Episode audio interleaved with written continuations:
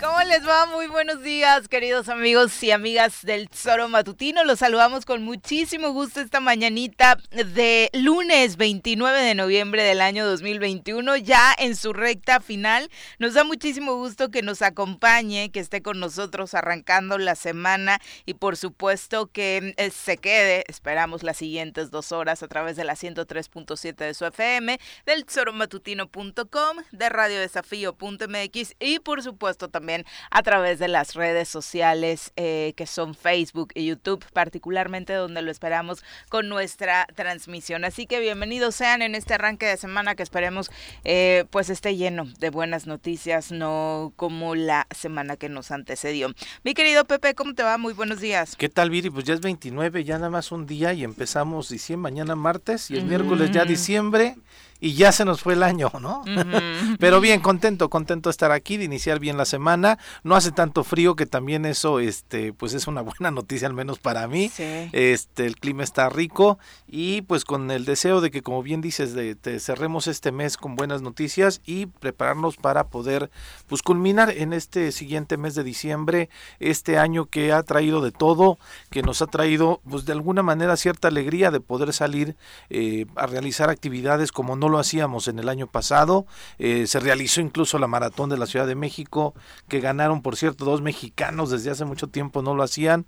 uno, sí, sí, sí, puro keniano, de uno incluso miembro del ejército mexicano. Entonces ver todas esas actividades, la liguilla también ver los ya con este, los, el fútbol con aforo, este, te da cierta expectativa de, de que las cosas pueden ir mejor, pero de pronto te das el golpe con la, noticia de, de esta variante eh, Omicron, ¿no? Eh, del virus que otra vez nos puede poner en alerta de nueva cuenta. No todavía no hay mucha información pues eh, tan clara al respecto, pero te digo ha sido un año así con estas altibajos, pero al menos con esta esperanza de que podemos ir poco a poco. Si nos vamos cuidando, eh, si mantenemos vaya estas medidas de cuidado por la pandemia, pues podemos ir retomando nuestra vida como la teníamos antes. Vamos a saludar a quien hoy nos acompaña en comentarios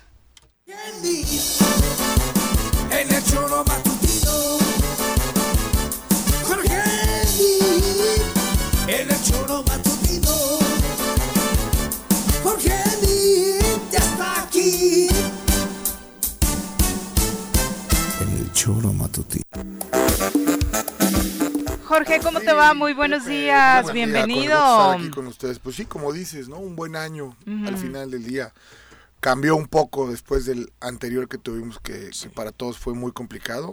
Este, pareciera que nos dio cosas mejores, ¿no? Pero también pues me parece que no hay que confiarse. Yo, yo leo noticias en todo el mundo y, lo que está ocurriendo es totalmente distinto a lo que aquí estamos viviendo. Entonces, híjole, yo no me, o sea, no quiero ser pesimista, no, no, no, mucho menos, pero Sí, es, una realidad. No voy a tomar las medidas, por supuesto, necesarias en estas fiestas decembrinas, en estas vacaciones. No confiarnos, ¿no? No caer en excesos como de pronto sucede en algunos momentos. Sucedió el año pasado en varias de las festividades y esto, por supuesto, hizo que viviéramos un diciembre bastante complicado. Hoy, para como vamos, la situación no está tan mal y si ponemos de nuestra parte en los cuidados, en esto que han llamado el escudo de la salud, pues ojalá podamos eh, también colaborar para que terminemos el año un poco mejor. La noticia que de pronto llena un tanto de esperanza es que según los datos que se tienen de los pacientes en Sudáfrica que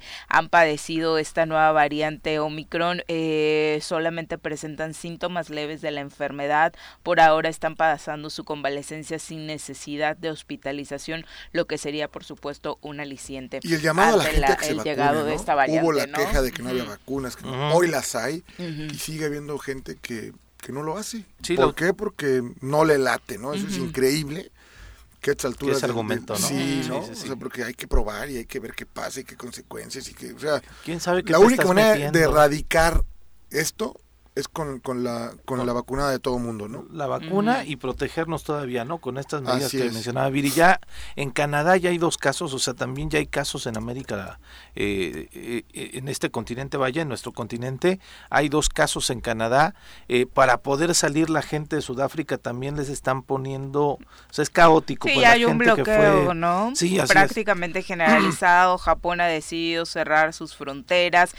la situación, por supuesto, no es un asunto menor. Cada nueva variante pone en alerta al mundo porque no sabemos hasta dónde llegará su peligrosidad, hasta dónde llegarán las afectaciones médicas y por supuesto la pregunta más importante si las vacunas servirán para contrarrestarla. Por eso la vacunación es muy muy importante. ¿Qué pasará esta semana? Hay módulos de vacunación en Cuernavaca 29 y 30 de noviembre, es decir, hoy y mañana en el hospital eh, militar. Estas son para segundas dosis de eh, que están rezagados de AstraZeneca, primeras y segundas dosis. En Emiliano Zapata será el 30 y, de noviembre y primero de diciembre, también para primeras y segundas dosis para adultos rezagados con AstraZeneca.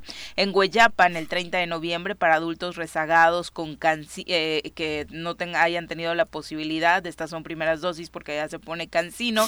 En Puente de Ixtla eh, mañana y el miércoles primeras y segundas dosis para rezagados con AstraZeneca y en Cuautla hoy y mañana primeras y segundas dosis para adultos rezagados con AstraZeneca. Así que eh, todos los rezagados tenían como esta disyuntiva, ¿no? De si ya solamente las semanas anteriores va a continuar, eh, al menos esta semana. Ojalá no lo dejemos para luego eh, y realmente le pongamos ganitas a todos aquellos quienes no han recibido la vacuna para, por supuesto, poder estar ya con este círculo de salud que también después les va a complicar muchas cosas porque ya son cada vez más los lugares, los eventos donde te piden tu carnet de vacunación, ¿no? Entonces, incluso si quieren pensar de una forma egoísta, les conviene y les conviene muchísimo porque si no van a tener complicaciones importantes más adelante, ¿no? Sí, te acuerdas que la Canirac la semana pasada mencionó que si la situación sigue complicándose, tal vez valorarían la posibilidad de pedir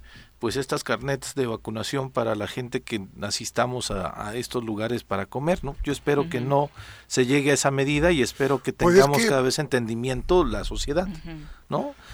Te entiendo, ¿eh? O sea, a mí me sorprende todavía aquella gente que no se quiera vacunar. Sí, que diga, no, es que quién sabe qué me ponen y que si me rastrean, y, o sea, por Dios, no, no o sea, es un tema de responsabilidad civil.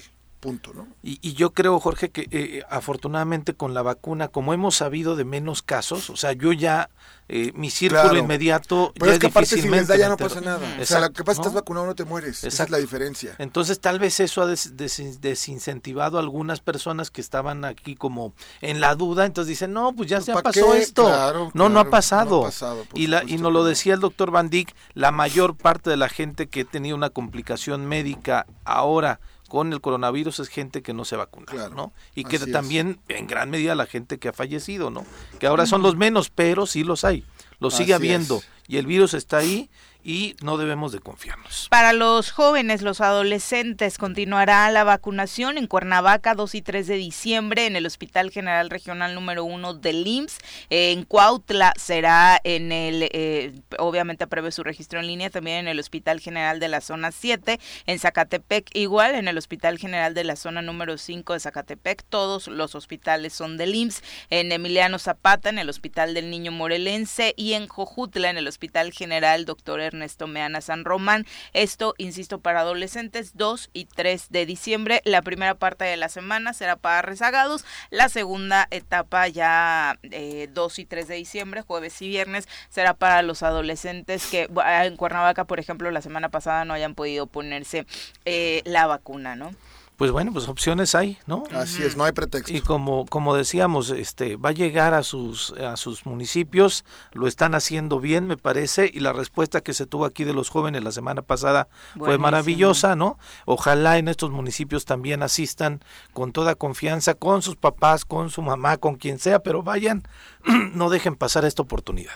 Exactamente. Y bueno, hablando de las complicaciones que de pronto traerá este reajuste presupuestal ya ordenado desde eh, el, Tribunal Máximo de este país, el Tribunal Superior de Justicia deberá recibir a partir de 2022 un presupuesto de más de mil millones de pesos, es decir, 4.7% del recurso estatal, tras la resolución que conocimos la semana de la Suprema Corte de Justicia de la Nación. El magistrado presidente del tribunal, Rubén Jasso, explicó que si bien aún no conocen el fondo de la resolución que tomó la Suprema Corte, lo que saben es que los resolutivos dejan ya, como todos sabíamos, sin efectos este oficio en el cual se remita el presupuesto de este año al Poder Legislativo y le indica que se haga un análisis de todas las vertientes que tiene que cumplir el presupuesto enfocado al Tribunal Superior de Justicia, el tema que mantiene en vilo y que cambia completamente eh, todas estas negociaciones que se venían realizando en torno hacia dónde iría el presupuesto de Morelos. Son 400 millones más para el tribunal. Vamos a esperar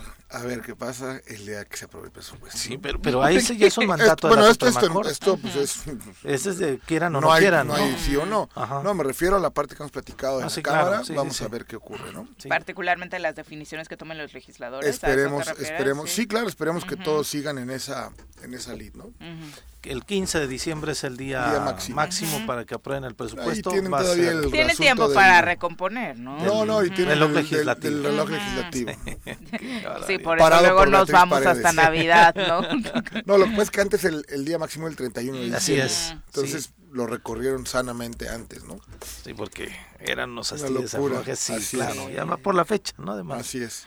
Bueno, ¿qué ha pasado con este caso de la empresa Ometochtli? Un tema que se ha alargado tras el accidente que sufrió uno de sus autobuses al quedarse sin frenos, el cual causó, por supuesto, eh, lesiones a varios de los pasajeros que ese día se transportaban en esta unidad accidentada. Eh, pese a que ya se habían realizado negociaciones importantes, eh, la empresa Ometochtli Metochtli apenas se ha comprometido a saldar el adeudo que tiene con una clínica particular. Había depositado solo 100 mil pesos, resta más de 500 mil pesos, según informó el ayudante municipal de San Juan Tlacotenco, Alejandro Alvarado. Eh, el pasado lunes se llevó a cabo una reunión con autoridades de la Secretaría de Movilidad y Transporte, los propios eh, representantes legales de la línea de autobuses Omitochtli, que se comprometieron a saldar esta deuda de más de 600 mil pesos. Hasta hoy han abonado eh, poquito más de 100 mil y obviamente la población de Tepoztlán señala que eh, pues van a continuar con esta mesa de diálogo porque la situación por supuesto no quedará subsanada hasta que bueno se haga totalmente responsable la empresa del pago a esta clínica y no le deje ninguna responsabilidad a los particulares que resultaron lesionados. Les salió barato, ¿eh? Así es. Les salió barato. Yo creo que si estamos hablando de 600 mil pesos a la cantidad de personas que vimos que salieron lesionadas a la, al aparatoso, eh, aparatosas imágenes que vimos del accidente, me parece que le salió barato, pero este tiene que ser un llamado para la autoridad. O sea, no tendría que estar litigando los ayudantes ni las familias. Tendría que estar ahí la Secretaría de Movilidad y Transporte exigiéndole a, a Lometostri, haciéndole una sanción, aparte del pago a las personas, una sanción hacia la empresa que está dando este transporte público, este, y, verificar que todas las unidades estén en perfectas condiciones para que no vuelva a ocurrir esto. Que eso es lo realmente importante. Claro, y, estaban diciendo que ya estaba habiendo un movimiento revistas mecánicas, todo, o sea, es increíble que todo, o sea, esto que se quede sin frenos, bueno, es un accidente, pero es un accidente que no debería ocurrir por los candados que tienen quienes se dedican a esto. Así es, ¿no? Pero te digo, ¿dónde está la Secretaría de Movilidad y Transporte? Tendría que estar ahí acompañando a la gente y tendrían que ser los primeros que estén presionando a, la, a la, empresa. Y en retirar la concesión. Claro. O sea, porque aparte es un, es un. Las concesiones son del Estado mexicano. Así es. Punto. no cumples, pues dejas adiós, tu permiso, ¿no? Y por eso decían que ya había gente que estaba tratando de promover que otra línea diera ese servicio también para poder entrar a Tepoztlán. Porque es prácticamente la única. Sí, yo, de, Cuernavaca yo creo que va a llegar a, buen puerto, ¿no? Ojalá. y por la gente de Tepoztlán, ¿eh? Por la misma, sí, la presión de la gente de Tepoztlán va a ser brutal, para la gente, ¿no? Así es. Porque además entiendo que la línea es una es una cooperativa y es de gente de Tepoztlán. Entonces ahí es entre paisanos, o sea, ojalá lleguen a un acuerdo perro pronto, pues este, como dicen. exactamente, ¿no? Pero ya que se resuelva. Que ocurra. Sí, que ocurra. ojalá, ojalá así sea, porque desafortunadamente, aparte las condiciones en las que están dando el servicio, pues tampoco son las ideales. Es que yo insisto que teníamos que ir de fondo, Viri. En el estado somos de los pocos estados que permitimos que haya transporte público de, con antigüedad de 10 años. Tendríamos que bajarlo a 5 no debería de haber unidades tan viejas. Mm. Y digo tan viejas porque pues tal vez uno tiene un vehículo de 10 años y tu vehículo está padre, ¿no? Va, lo mantienes, bla, bla, bla. Pero estos vehículos tienen un desgaste diario con una cantidad de personas este pues importante, ¿no? Entonces su desgaste mecánico, incluso eh, los asientos y demás, pues por utilizarlo diario, por la cantidad de gente que nos subimos o se suben al transporte público, necesitan, eh, su, su, periodo de vida eh, es más corto, inmediatamente se hace más corto por este desgaste cotidiano que tiene, ¿no? Sin lugar a dudas. Y bueno, ¿qué pasó este fin de semana respecto a la inseguridad? Pues obviamente tenemos eh, eventos eh, eh, complicados en este sentido que compartirle. Uno de ellos es por supuesto este que ya es un asunto histórico y que sigue dando datos lamentables para nuestro estado.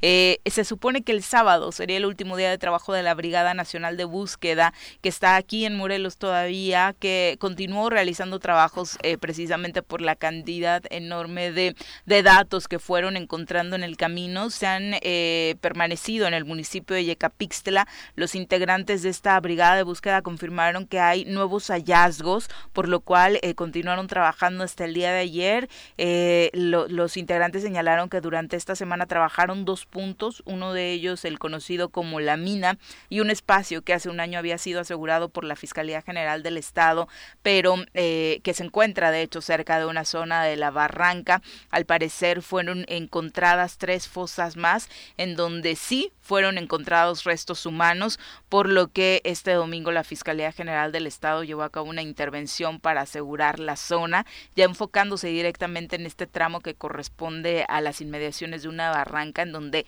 mucha, eh, bueno, testimonios anónimos eh, reportaron que pudieran existir restos humanos. Trabajó ahí la brigada y lograron ubicar estas tres fosas. No se sabe con exactitud cuántos cuerpos pudieran estar ahí, pero sí fueron encontrados nuevos restos humanos eh, que ya, bueno, están siendo eh, censados precisamente por la Fiscalía General del Estado, ¿no? Es realmente lamentable que eh, sigamos con esta situación. De verdad que son de los pocos puntos en el país en donde la brigada ha pasado y gracias, eh, o bueno, eh, gracias por supuesto a, los testimonios anónimos, a la gente que se anima a colaborar, pues se han logrado descubrir estas fosas. Lo lamentable, por supuesto, es que existan tantas. La nota positiva es, por supuesto, que encontrar estos cuerpos podría ser el aliciente o el respiro para muchas familias. ¿no? Pues sí, para descansar en paz, ¿no? O sea, liberarte de esa de esa angustia. Hijo, esa angustia. Que la propia búsqueda te va matando poco a poco, ¿no? Y cómo la, el trabajo de las mujeres, porque son principalmente mujeres las que integran esta brigada, ha obligado a que las autoridades se metan, ¿eh? que, que lo asuman. O sea, sí, claro, que, este, que Sí, porque están destapando todo lo que algunas autoridades muy cómodamente no realizan su trabajo, algunos por deficiencia presupuestal, otros por una indolencia completamente eh, pues manifiesta, ¿no? Y este, este grupo de personas, de mujeres que viven este dolor todos los días, que están en constante lucha, pues ha obligado a que las autoridades realmente las empiecen a voltear a ver y que el tema no quede impune y que, eh, insisto yo, porque además son, me parece increíblemente respetuosos con las autoridades. Yo estaría, te lo juro, en esa situación, mentando la a cada rato a, las, a la autoridad, al Estado, independientemente quién ocupe el cargo. Por todas las eh, omisiones que implican, ¿no? Claro, claro. Pero ellos son tan respetuosos, los invitan, les piden que estén ahí, les demuestran su, su trabajo y su preocupación todos los días haciendo estos trabajos y ello, insisto, obligado a que, a que las autoridades se sumen sí o sí. ¿No? Sí, de hecho, no les queda otra. con los propios elementos policíacos que de pronto pues hay que reconocerlo en muchos casos, en muchos municipios, eh, pinta, ¿no? Para que incluso la propia corporación, no hablando de los elementos, pues pudiera estar involucrada en estos temas. Tienen un trabajo especial, sí, de prácticamente llamarlo reconciliación, ¿no? Para sensibilizarnos en torno a la terrible violencia que están viviendo el país. Pues sí, desafortunadamente. Y ayer supimos de una riña en la colonia Flores Magón, ¿no? Sí, bueno. en Tulipanes. Los Tulipanes, tres sujetos lesionaron a balazos a un hombre en la colonia Tulipanes la mañana de este domingo. Fue por ahí de las 11.30 a bordo de una motocicleta color, color verde llegaron a la calle Tulipán japonés. ¿No te pasa que vas en el coche y ves una moto y... Ah, no, ya da miedo, ¿no? fallecer? Y, y no es un asunto de discriminación para los motociclistas, sino porque hay tantos delitos, ¿no? Desafortunadamente que eh, se cometen. Pero, ¿sabes? E, eso en Colombia se resolvió muy fácilmente. Tenían que portar un chaleco con el número de matrícula. Digo, fácilmente, fue una de las tantas medidas que se hicieron. Y el casco venía brandeado con la matrícula. Aquí se criticó mucho, ¿no? Cuando en el sexenio pasado se tuvo una idea eh, similar. Pues, y hubo marchas de los cuates que vienen de la Ciudad de México para acá, para pues este, ¿no? evitar esta Pero es que está cañón, o sea, yo los veo y, de inmediato...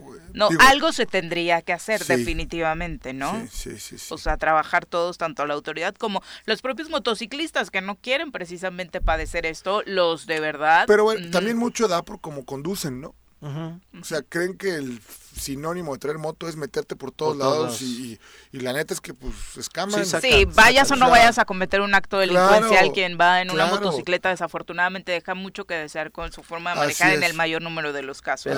Pero, aquí el problema es que ni siquiera si te das cuenta, Jorge, ni siquiera traen placa, o sea, traen permiso la gran mayoría, ¿no?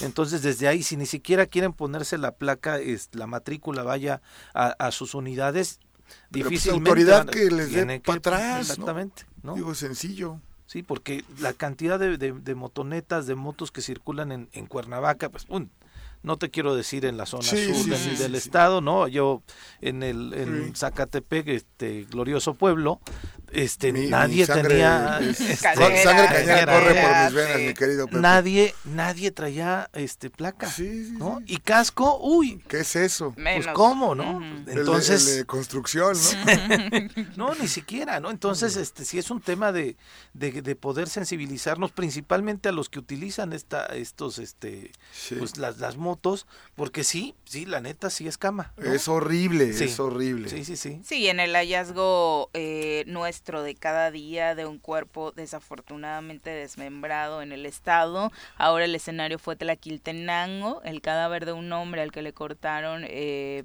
la cabeza y abandonaron durante las primeras horas de este domingo fue localizado en dos puntos diferentes de ese municipio. A las 12.30 vecinos de la calle Independencia reportaron el hallazgo de esta cabeza humana dentro de una bolsa negra y horas después, justo al amanecer a las 7 de la mañana, trabajadores del campo localizaron el cadáver decapitado de un hombre de 30 años en el paraje La Lagunilla cerca del crucero de Palo Grande.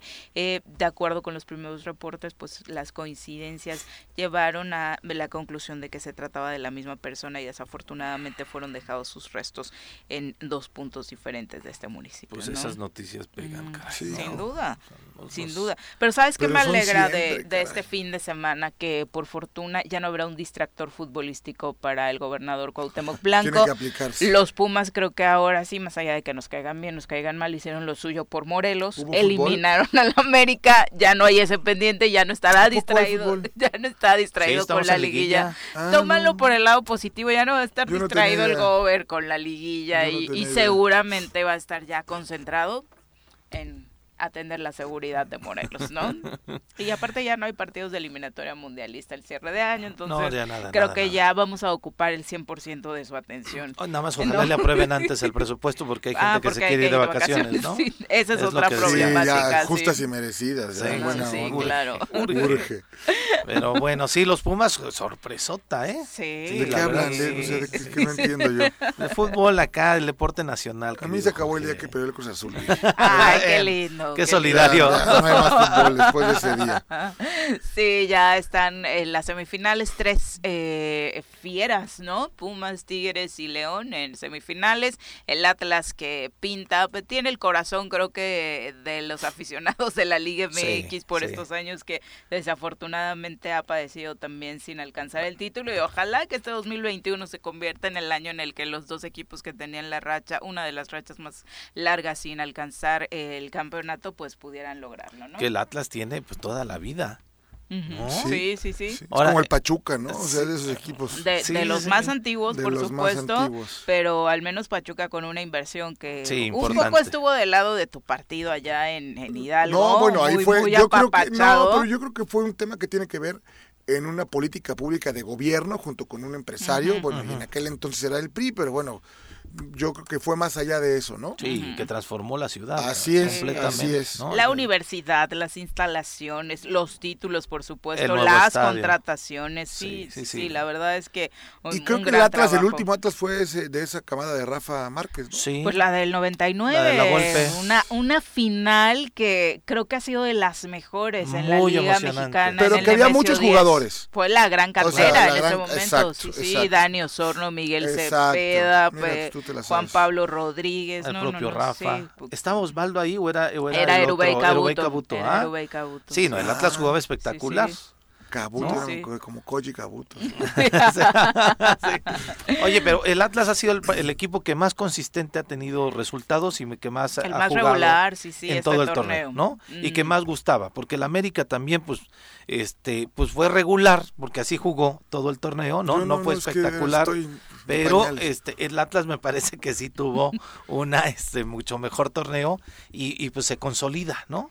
Ahí veremos, Pumas cerró perfectamente bien, ¿no? El momento emocional, el momento que, emocional es de que juega todo, ¿no? Un chavo de los Pumas, no sé. Mozo, Alan Mozo. No sé, que decían que metió goles, que paró, Los centros. los centros. Que ya está trabajando la América en prohibir los centros.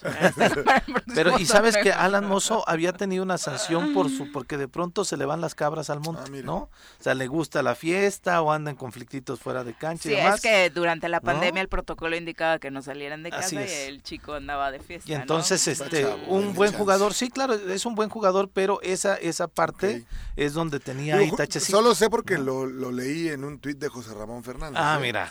Que lo lleven a la selección porque el tipo da todo. Y, Sí, la verdad es que hemos visto buenas individualidades en esta en esta liguilla. Vamos a ver finalmente quién se corona. El, León, todo el mérito, por supuesto. Eh, la verdad es que lleva un, muy buen año futbolístico desde diciembre pasado que fue campeón. Eh, los Tigres de la mano del Piojo Herrera, quien extrañan mucho por allá en Coapa, pues llega de nueva cuenta a semifinales sorpresivamente, ¿eh? porque la verdad es que tanto en el juego de ida como en el de vuelta los goles cayeron de forma muy muy sorpresiva, por un lado de Guiñac, por el otro de Salcedo y bueno, por supuesto, el tema de León que ya lo decíamos, en casa prácticamente imbatible, ¿no? Muy muy fácil le sacó la eliminatoria al Puebla. Sí, te decía yo de Monterrey el fracaso por la nómina. No, y lo que declara el Vasco Aguirre, que tiene plantilla limitada. Por favor, señor. ¿Qué les dan en, Bilbao, en esa zona de la región del País Vasco, para que de pronto se les nuble la visión futbolística, ¿no? y, son primos luego, entonces. Un, fracaso y decepción. Sí, totalmente, de las grandes decepciones de este torneo. Son las 7 con 31, nos vamos a pausa, regresamos con más. Gracias por continuar con nosotros. Un abrazo para todos los que nos acompañan a través de las redes sociales. Leti Fragosa, muy buenos días. Muchas gracias por acompañarnos, querida Leti. Arnaldo Pozas también, profe, saludos. Eh, Virginia Colchado, feliz inicio de semana para ti también. Gracias por tus lindos deseos. Hilario González dice, buenos días, espero que tengan un gran inicio de semana. Los saludo como todos los días desde Chalmita, en el Estado de México. Un abrazo, también un aparatoso accidente, ¿no? De peregrinos que venían de Michoacán, exactamente. Eh, la verdad es que este asunto de eh, los autobuses y el mantenimiento es todo un tema. Eh, en este accidente murieron, de hecho, 21 peregrinos, ¿no? que no fue cualquier cosa. Sí, también las imágenes eran terribles. Se, impactó contra una casa, ¿no? Y justamente también fue un tema de frenos, caray. Sí. Jorge García a través de YouTube nos pregunta, e insisto, la vacuna Sinovac, ¿dónde la consigo? Eh, necesito la segunda dosis. Si no mal recuerdo, en la última entrevista el doctor Bandica había recomendado, eh, Jorge, que escribieran a través de las redes sociales de IMSS Morelos, eh, particularmente Twitter o Facebook, para que pudieran eh, darte los datos de en cuanto se tenga. Me parece que lo que necesitaban era reunir eh, algún grupo para poder darles la segunda dosis de esta vacuna. Vamos a entrevista, ya nos acompaña a través de la línea telefónica la diputada local Macrina Vallejo, a quien saludamos con muchísimo gusto. Diputada, ¿cómo te va? Muy buenos días. Muy buenos días. Gracias a Dios, vamos bien.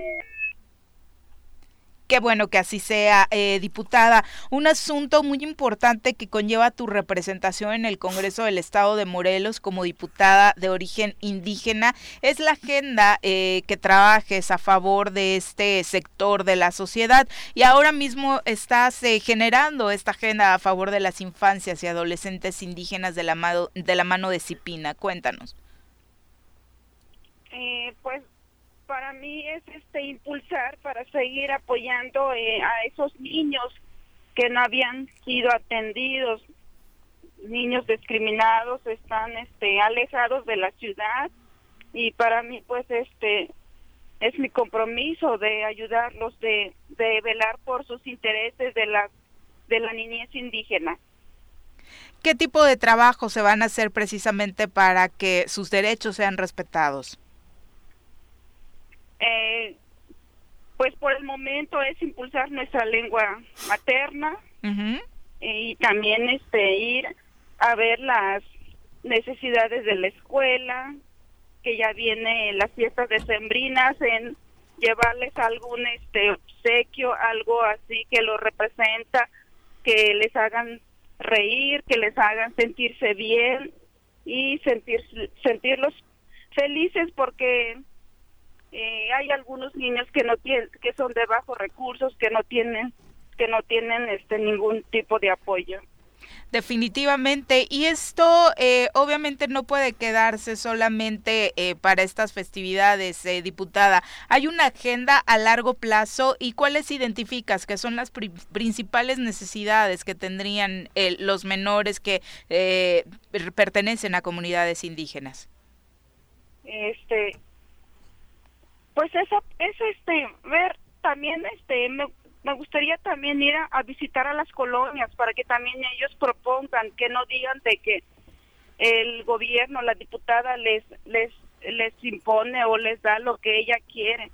Yo siempre que eh, yo los me gustaría escucharlos también porque por el momento es este ver cuáles son sus prioridades necesidades y y de mi parte pues tendrán el apoyo con todo el corazón porque y lo sé, lo he vivido en carne propia cuando he visto y no vayamos tan lejos que cuando no tenemos nuestros hijos para poderles darles este ahora lo que ellos merecen porque yo siempre digo a veces las los niños, los adolescentes, jóvenes se pierden, pero primero Dios todo va a salir bien y yo siempre voy a estar a favor de estar velando por sus intereses de ellos y de ellas. Hablabas sobre el tema de la lengua, de qué forma podría, y creo que es algo, de hecho en este programa siempre lo hemos promovido, que precisamente desde la educación básica se empiece a trabajar en que este derecho sea respetado no solamente para los hablantes,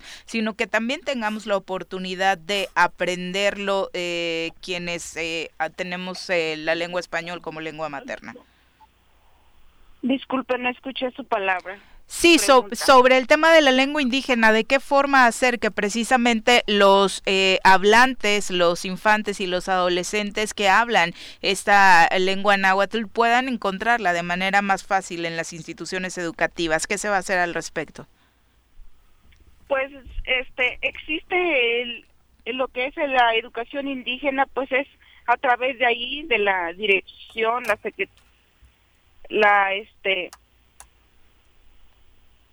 de esa institución iniciar también este fomentar llevarles algún este cómo se les dice de llevarle este un manual o algo también para que tengan su aprendizaje y y puedan este empezar a hablar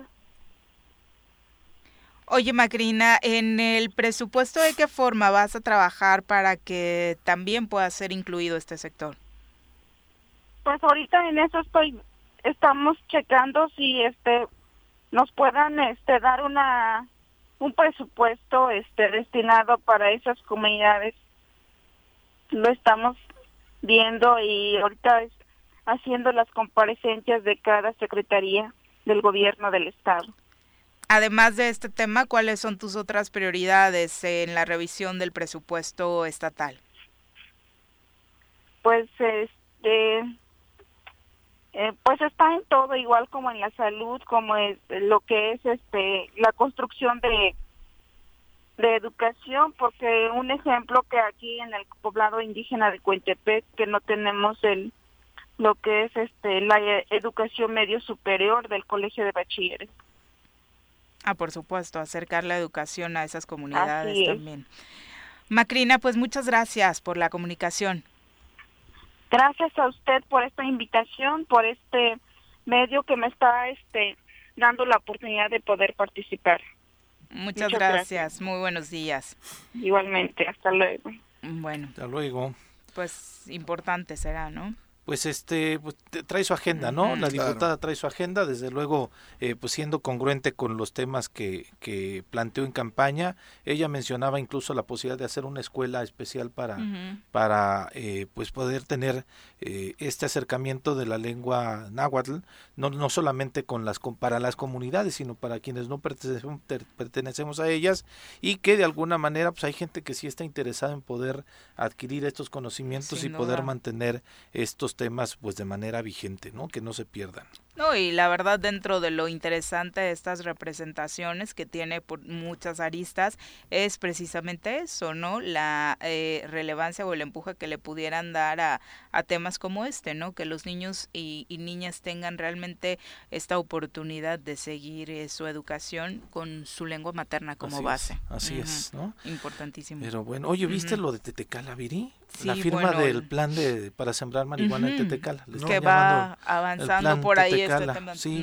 Organizaciones civiles y campesinas del municipio llevaron a cabo la firma del plan Tetecala, donde participaron productores, ejidatarios y sociedad civil para promover la producción de cannabis fue el sábado 27 de noviembre en un jardín de este de este municipio en donde se llevó la ceremonia oficial de la firma del plan Tetecala para lograr que sea el primer pueblo canábico.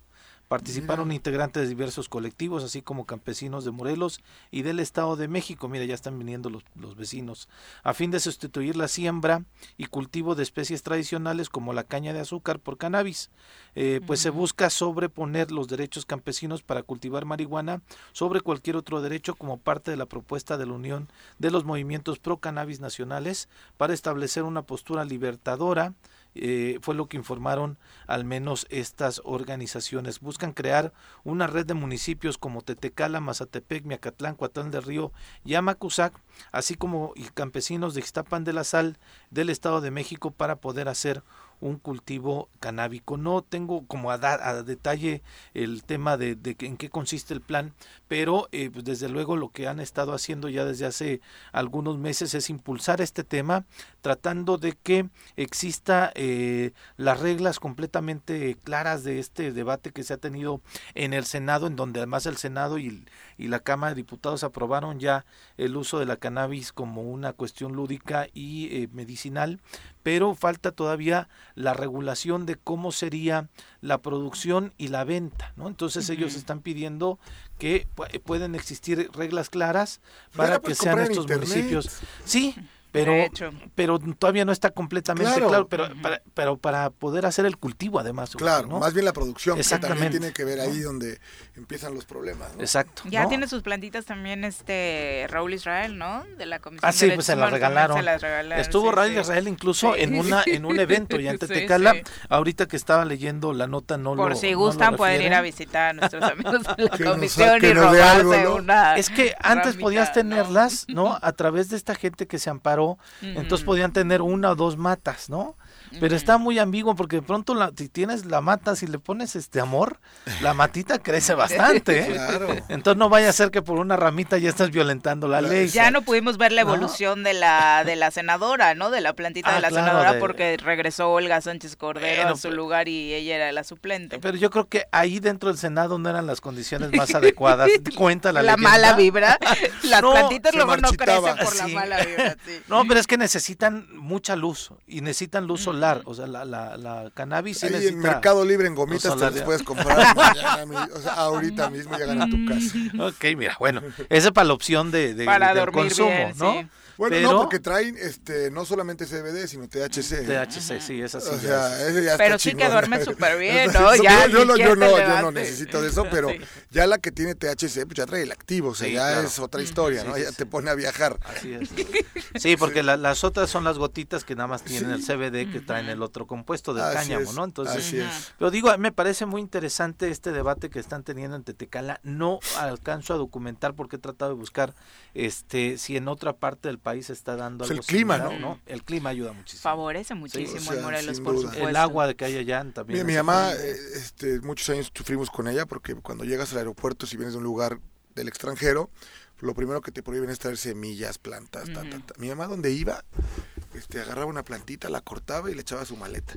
Llegaba y las plantaba en Cuernavaca y, se, daban, todas. Increíblemente. Ah, mira, maravilloso. o sea, pero, pero, pasábamos migración, mamá no traes nada. ¿no?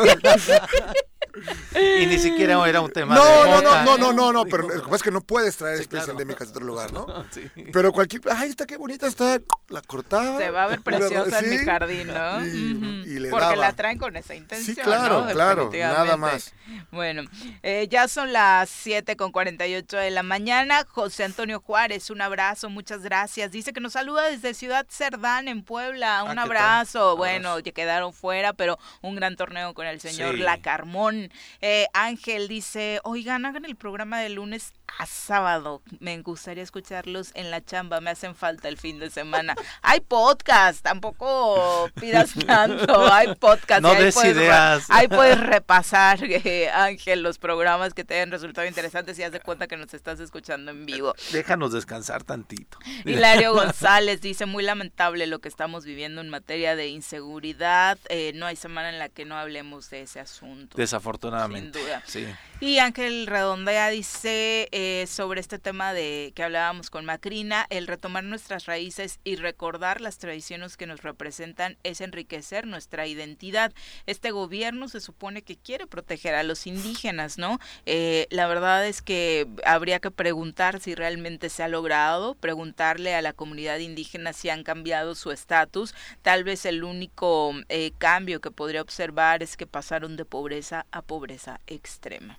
Bueno, ya haremos un análisis, ¿no? En este caso, bajo los compromisos de Andrés Manuel, al finalizar el sexenio, de si realmente hubo avances en estas comunidades o no, porque sí es una de las banderas de la cuarta transformación, pues ¿no? ¿no? sé si en esa comunidad o no, pero el número de pobres hoy es más. Sí, claro. O sea, a ver, no le echo la culpa a él o no, como sea, hoy hay más pobres en este país. Sí, el, los, los, los, datos del Coneval. Y si vemos el tema inflacionario, los datos de brutal. Sí, bueno, en Morelos casi la mitad de la población está en extrema pobreza. Eso es lo que decía el INEGI. ¿no? No lo decíamos nosotros. Y como dices tú, el tema de la inflación, que lo vamos a poner, la gran mayoría lo va a poner en el contexto de la pandemia, ¿no?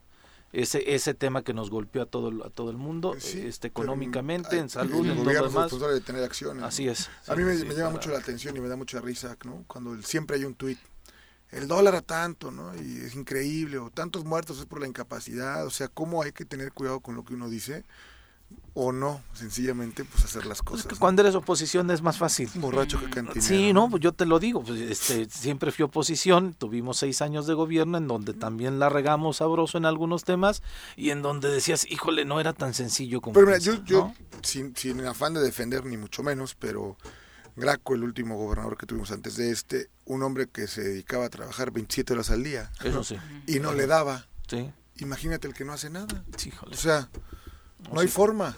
Todo es culpa de la América que sí, no, no, Viri, pero, o sea, de por sí es complicado, pues, te repito, Graco, si algo así era estar atento y pendiente 27 horas al día, pues. Sí, recibías llamadas en la madrugada. Y no, y no, no le dio. Imagínate si a ese ingrediente le pones que te vale madre, pues olvídate. Bueno, ya son las 7 con 52 de la mañana, nos vamos a una pausa, regresamos con más. Gracias por continuar con nosotros. Eh, seguimos, por supuesto, con sus comentarios. Leonel Jaimes dice, me da tristeza escuchar a nuestros representantes populares cuando hablan solo de dar y no de producir. Para cambiar nuestra realidad debemos de mejorar y eso se logra teniendo mejores ingresos, trabajando, no estirando la mano. Fomentemos mejoras en nuestras comunidades, buscando que nuestra juventud tenga opciones de trabajo bien remunerados. Toda la razón. desde luego que cambiar este paternalismo. Son las 7.57. ¿Cómo va a estar el clima esta semana? El reporte de clima semanal con Nuri Pavón.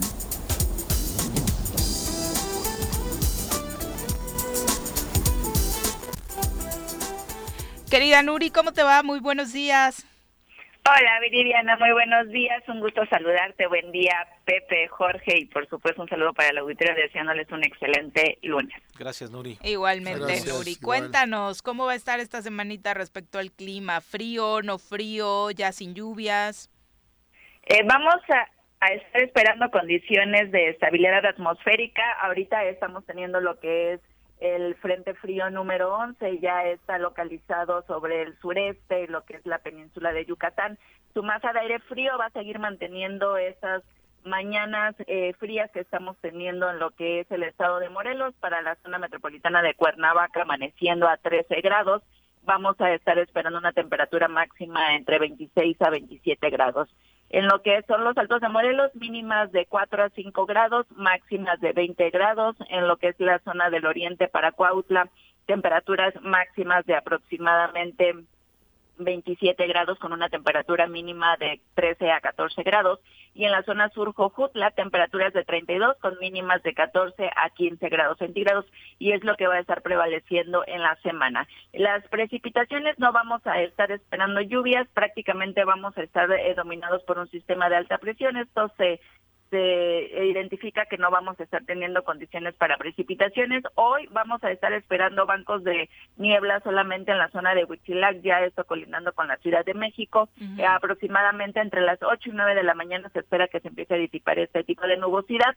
Lo que serían los vientos, vamos a estar esperando de 10 a 15 kilómetros por hora y esto con dirección dominante del noreste. En lo que es la semana no se ven eh, ingresos de sistemas frontales, así que vamos a estar teniendo estabilidad atmosférica. Oye, esa es una buena noticia, ¿no? Eh, después de los, eh, la verdad, variantes que habíamos tenido las últimas semanas. Sí, lluvia en noviembre, ¿no? Sí, eh, la lluvia esa fue, no nos avisaste, Nuri.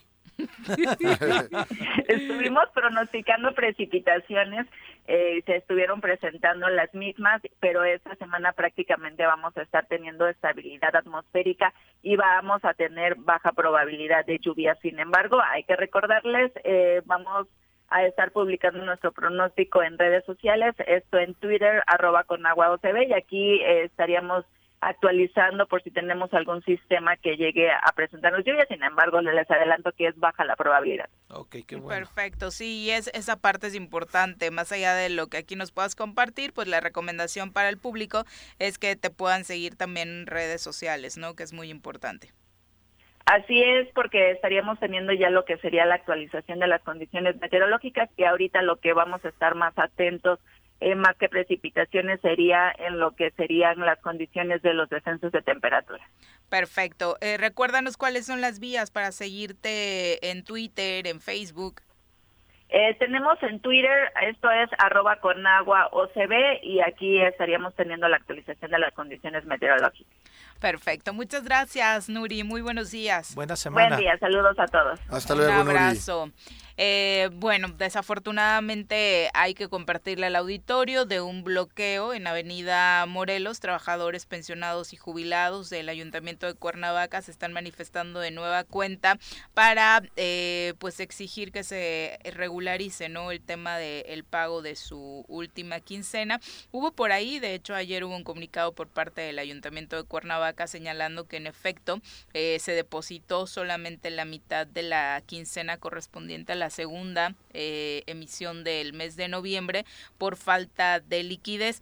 El llamado era a que los manifestantes precisamente eh, pues hicieran eh, equipo, también ayudaran a que el tema de la recaudación fluyera, particularmente porque la manifestación del viernes pasado fue en el edificio de tesorería, entonces pues esto no, no ayuda ¿no? a que la liquidez necesaria para el pago de las prestaciones laborales y por supuesto del, del salario pues pueda acelerarse o regularizarse. Entonces, pues ojalá por ahí pudiera también eh, caber un poquito el, entendimiento, ¿no? Y generar un trabajo en equipo para solucionar este problema, tanto del Ayuntamiento de Cuernavaca, de su administración, como de los propios manifestantes, ¿no? Sí, pues sencillo. Si bloqueas tesorería, la gente no puede pagar, ¿no?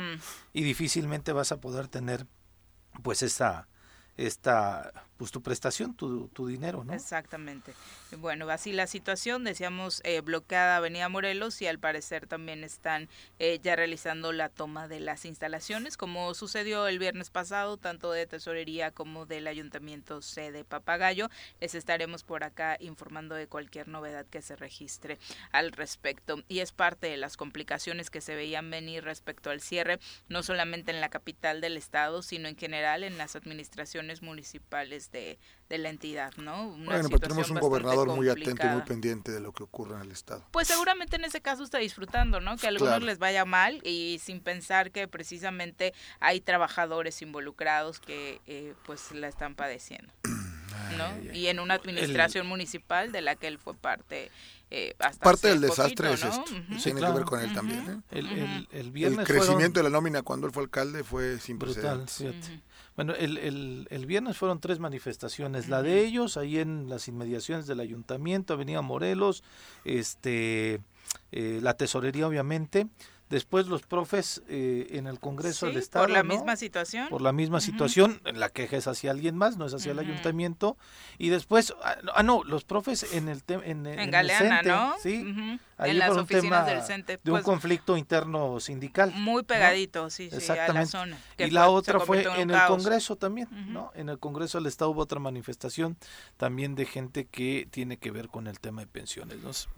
un problemón, por supuesto, y año con año o trienio con trienio va a ir complicándose aún más, ¿no? Eso es lo más lamentable. Sí, y, veíamos ahí, bueno, ahorita tal vez posiblemente hablamos con la gente de Morelos Rinde Cuentas, pero en Cuernavaca hay pensiones... Eh, jubilados y pensionados con que reciben casi 60 mil pesos al mes. Bueno, pero eso pues son sus derechos, sí está bien, ¿no? Pero hay unos de así y los otros de 27 mil pesos a 59, yo creo que su, su aguinaldo también va a estar complicado. los tres, ¿no? No creo que estén manifestándose ellos. Pues no. No, no, no, parece que no están ellos ahí puestos. mínimo, ¿no? Decían que alguien sí estaba ahí tratando de asusar a la gente que está justo en, la, en el, número dos de estas... Desde el ámbito de la seguridad, ¿no? Que logró una Víctor jubilación precisamente... Con 59.693 mil al mes nada más es su jubilación. Arriba de él está otra persona, Arturo Jiménez Hernández, y después con 56 Jorge Arturo Olivares Brito. No, perdón, Guadalupe eh, Ortega Rojas. Y luego, Pero sí decían que eh, posiblemente Víctor Hugo estaba moviendo la mano para tratar de que los Yo no critico eso porque yo que he sido un empleado 17 años de mi vida, aspiro algún día a jubilar. Mm, Digo, la neta. ¿Y, ¿Y qué esperas? Pues el día que tengas la mejor condición en términos salariales para jubilarte. Yo lo que digo es que la problemática es grande a partir de también claro, pero aparte será cada vez mayor. Claro, sí, desde luego. Ese, es el principal no, no es ¿no? es un tema que se resuelva hoy con que la gente vaya y abra la tesorería y paguen, ¿no? Es un tema que lo tienen que atender de fondo. De fondo y bueno, y quien sea el administrador en el turno pues tiene que tener un apartadito ahí para eso, pues, porque es un derecho adquirido. Sí, estoy, estoy de acuerdo con eso. Vamos a saludar precisamente a Roberto Salinas presentar mi informe de gobierno como presidente municipal. Hemos pavimentado 32 calles y colocado... Oye, eso no es cierto. En toda mi colonia no hay luz y menos agua. Sí, tu alcalde miente. Los de Morelos rinde cuentas dicen que en este municipio se han desviado recursos. Voy a buscar esos datos. Transparencia sí o sí, para construir mejores gobiernos. Roberto Salinas, ¿cómo te va? Muy buenos días. Hola, Viri, buenos días. Pepe, Jorge, buenos días. Buenos días. Te saludamos con muchísimo gusto para que nos cuentes un poquito de este problema del que platicábamos. Eh, la administración pública en Morelos comprometida precisamente por el tema de pensiones y jubilaciones es un asunto al que no se le ha querido prestar atención y va a generar conflictos, la verdad es que bastante fuertes a corto plazo. Sí, así es. Eh, bueno, es un tema muy importante hoy en día y es un tema también muy importante hacia el futuro para la administración pública dado que eh, está incrementando el número de recursos y de personas que se están jubilando eh, día a día. Esto, como comentan ustedes, efectivamente es un derecho y hay que hay que respetarlo, pero también hay que hay que prever, hay que hacer algo para prever hacia futuro que esos recursos puedan alcanzar. Y otras cosas que también aquí, por ejemplo, podemos resaltar es que eh, al, analizar la información podemos también incluso tanto ver funcionarios que tienen pensiones altas, pero sobre todo también hay hay funcionarios o exfuncionarios que tienen pensiones que van desde los 500 pesos al mes hasta, eh, bueno, hasta cantidades muy altas, pero que andan incluso a menos de 5 mil pesos, algo que, que podríamos eh, pues considerar que pues no alcanza para la subsistencia de una persona, ¿no? Entonces creo que también es un tema que hay que revisar, que hay que analizar eh, cómo, cómo hacemos para que las personas, aquellas personas que tienen una pensión pues muy, muy pequeña y que a lo mejor puede ser para toda su familia, pues no está alcanzando. Y por la otra, pues es que también es un tema que hay que mejorar con transparencia, con, hay que tener cuidado también en cómo se hacen los procesos, porque pueden darse, darse también abusos en cuanto a la asignación. Hemos escuchado ya algunos casos, como en el Congreso, no sabemos en los municipios también hay, de personas que no merecen todavía la, la jubilación y que pues ya, ya la tienen porque a lo mejor algunas de ellas obtuvieron documentos que supuestamente les daban eh, eh, pues los años en alguna administración eh, municipal sobre todo, pero que realmente no, no laboraron ahí. Entonces creo que son varios temas que hay que revisar y que hay que programar hacia el futuro. Mencionabas en esta investigación que pues evidentemente la UAM llama la atención el número de pensionados que tiene, 1.344. Sí, pues es también un número, un número alto y que pues sería también, nosotros quisimos también obtener la información en algunos casos eh, de cuándo iniciaron, otros también sería importante de, tener, de saber el personal actual, cuántos años tiene, para irlo programando también hacia futuro, pensando en qué años o para qué años se va a jubilar X número de, de, funcionarios y pues eso también preverlo eh, hacia futuro porque pues puede ser en algunos años más una crisis muy fuerte en, en la administración pública. Eh, del, del, dato que dabas, 1.376 personas reciben menos de 5 mil pesos de pensión. Sí, e, ese, ese es un tema que, que les eh, comentábamos, pues es un tema que hay que revisar, porque hoy en día las personas, las familias, imagínate que fueran, eh, la, cabeza de la familia está recibiendo una pensión de menores de 5 mil pesos, una familia de, de cinco personas quizá, pues no, no alcanzaría para poder eh, subsistir, entonces nos parece que es un tema que también por justicia hay que revisar y en todo caso pues ajustar para que pueda eh, al menos tener el salario mínimo que, requieren las personas. Perdón, ahí sí, Roberto, saluda a Jorge Mit. Yo creo que habrá que revisar más a fondo, porque también hay gente que de pronto entra en una administración a trabajar y tiene la edad de jubilación, entonces se jubila con 5 mil pesos porque estuvo trabajando dos años, ¿eh? O sea, el, el X porcentaje de su sueldo eh, es el que le están haciendo acreedor a. Entonces también habrá que revisar y habrá que ser también, insisto, porque 1.300 de a 5.000, cuando trabajaron probablemente una sola administración, pues no tendrían por qué ser jubilados, ¿no?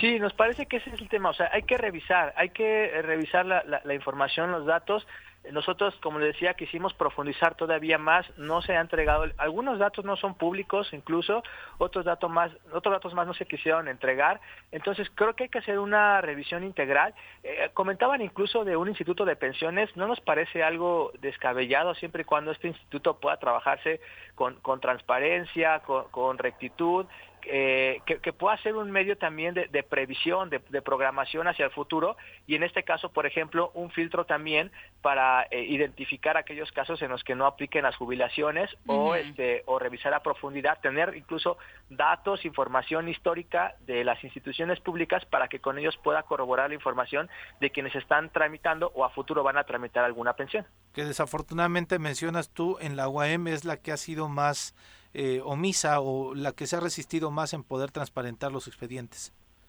Sí, pues hay, hay nos hemos pasado eso, no hemos tenido, la, bueno, de hecho en la plataforma de transparencia la información no está completa, ya se ha señalado también al IMIPE y también en otros ámbitos a nivel general al tratar de obtener información, eh, pues la web no ha respondido, no ha entregado la información, ya llevamos incluso dos años tratando de acceder a, algunos, eh, a, algún tipo de, información, sobre todo presupuestal, y no ha sido posible. Entonces nos parece que es, es, información que, bueno, primero que es pública y que debería de ponerse a disposición pues para, para identificar también, hacer un ejercicio de rendición de cuentas de las instituciones. Oye, Roberto, eh, cambiando de tema, pero siguiendo desde luego en el tema del esquema de la transparencia, lo de la Auditoría Superior de la Federación, 16.607 millones de pesos que se tienen que recuperar o aclarar en el periodo de 2006 al 2020 es una cantidad pues que bastante alta.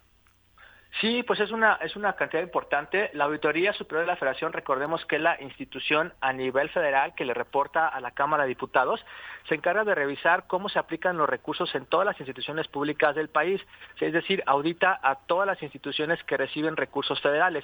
Entonces, esta auditoría genera eh, estos, estos resultados de auditoría, los sube a un sitio web que se llama o que se puede encontrar en ASF Datos eh, .go.mx, ahí están todas las auditorías que se han realizado en el país, como decían, desde el año 2000 hasta el 2020 ahí están y en el caso de Morelos sí hay ese monto donde la auditoría dice que se deben todavía de aclarar y o, también recuperar estos recursos. En algunos casos eh, ya emitió incluso eh, denuncias penales eh, por, por algún tipo de desvío de recursos, pero aún así esto, esta, estos recursos siguen ahí manifestándose en esta plataforma de lo, que se debería de recuperar. Y en el caso de Morelos, la mayor parte es del gobierno del Estado y en segundo lugar de la UAM con 1.600 millones de pesos. Sí, estoy viendo de gobierno del Estado son 14 millones 449 mil. 14 mil, perdón, sí es cierto. Sí. Es, es, ¿Por qué eh, estos rezagos? ¿cómo, pero ¿cómo podemos hablar de, de 2006 para la fecha? Este, pues no concluyen en algún momento, no tienen fecha para realmente hasta ahora tienes que aclarar pasado mañana y si no si no aclaras eh, se inician procedimientos. ¿Por qué tantos años? Si todas las instituciones eh, tienen, tienen la oportunidad de, de manifestar o de, de, tratar de justificar la información. Entonces todo esto lleva, pues lleva tiempo, lleva procesos judiciales, algunos que, eh, pues sí, como dicen, ya llevan mucho tiempo o este, o están todavía en juicios, etcétera, y pues ahí se van, se van rezagando, se van quedando. Entonces es información que, este, pues va eh, prolongándose por lo tiempo, por, por los juicios sobre todo, pero que ahí eh, pues se va manifestando en todo este periodo cuántos recursos van eh, quedando en cada una de las auditorías. Pero no es de extrañarnos entonces que eh, conozcamos de estas resoluciones ahora. No, no es de extrañarnos. Eh, ya ya la, auditoría lleva bastantes años con esta plataforma. Nos parece que es un ejemplo de lo que debería suceder a nivel estatal en Morelos. Nosotros no tenemos hoy en día una auditoría que, que pueda que podamos ver ni siquiera en una tablita en su página por años cómo se cómo se qué observaciones se tienen de cada una de las auditorías. Eh, es, desafortunado que Morelos no podamos contar con información actualizada de cuáles son las auditorías. Esperemos que en los próximos días hemos tratado ahí también, hemos hablado también con la auditoría para poder generar esta información, porque pues no sabemos a nivel local. Recordemos que la auditoría superior solamente audita recursos federales, pero también a nivel local hay muchos recursos que se tendrían que estar auditando y que hoy en día no sabemos cuáles son los resultados. De Cuernavaca en el 2018 hay 192 millones. Sí, son recursos que se tienen que todavía comprobar, reintegrar, este, o están todavía en posibilidad de estar eh, entregando la documental necesaria para comprobar que se utilizaron correctamente. En muchos de los casos son recursos que se tienen que reintegrar. ¿eh? ¿Y de dónde? quién, lo saca? ¿Quién dijo esta boca es mía? ¿Es, al, funcionario, eh, al tesorero, al presidente municipal o es al ayuntamiento? Pues eso directamente son a la institución y ya pues tendrán que ir requiriendo a los a los funcionarios que en su momento ejercieron los recursos para pedirle que se realice la comprobación, el reintegro o bien este incluso generar ahí pues también algunas denuncias en caso de que no hayan eh, tuvieron la oportunidad y no lo hayan hecho para poderlo comprobar. Hasta hoy el Congreso del Estado hasta el Congreso del Estado está en 2019 con 22 Eso sí es algo eh, novedoso, algo nuevo, algo que no habíamos visto también, que se empezara ya a auditar a, los recursos que se le entregan a los congresos y eso pues es una es una buena noticia, una buena noticia de que desafortunado que apenas en los últimos dos años, pero es bueno que ya se comience también a revisar a los congresos locales y pues allá hay observaciones que, que se van a estar generando en los próximos meses también para los congresos locales. Incluso la ESAF está apareciendo aquí como una de las instancias eh, que se auditó. Sí, tiene también ahí una observación de cerca de 100 mil pesos. Y la otra parte también interesante de estas auditorías es que al momento de irse a la página que mencionaba de la auditoría, que, es la asfdatos.gov.mx, podemos descargar cada una de esas auditorías y, y, revisar la documental de cuáles fueron las observaciones y en dónde y por qué tiene que reintegrar o este, aclarar esos recursos. Esto, eh, este proceso, eh, ¿cuándo termina? ¿Cuándo concluye? ¿Cuándo empezamos a poder saber eh, qué ha estado pasando con estas observaciones, Roberto? Pues de hecho la información que se genera en la página de la auditoría se actualiza cada 15 días, es información que digamos está actualizada. Eh, si una institución ya aclara los recursos, pues quizá en el lapso de unos 15 o 30 días ya podemos ver actualizado o reducido este, este monto de aclaración pero va cambiando constantemente. La auditoría permanentemente está haciendo eh, auditorías.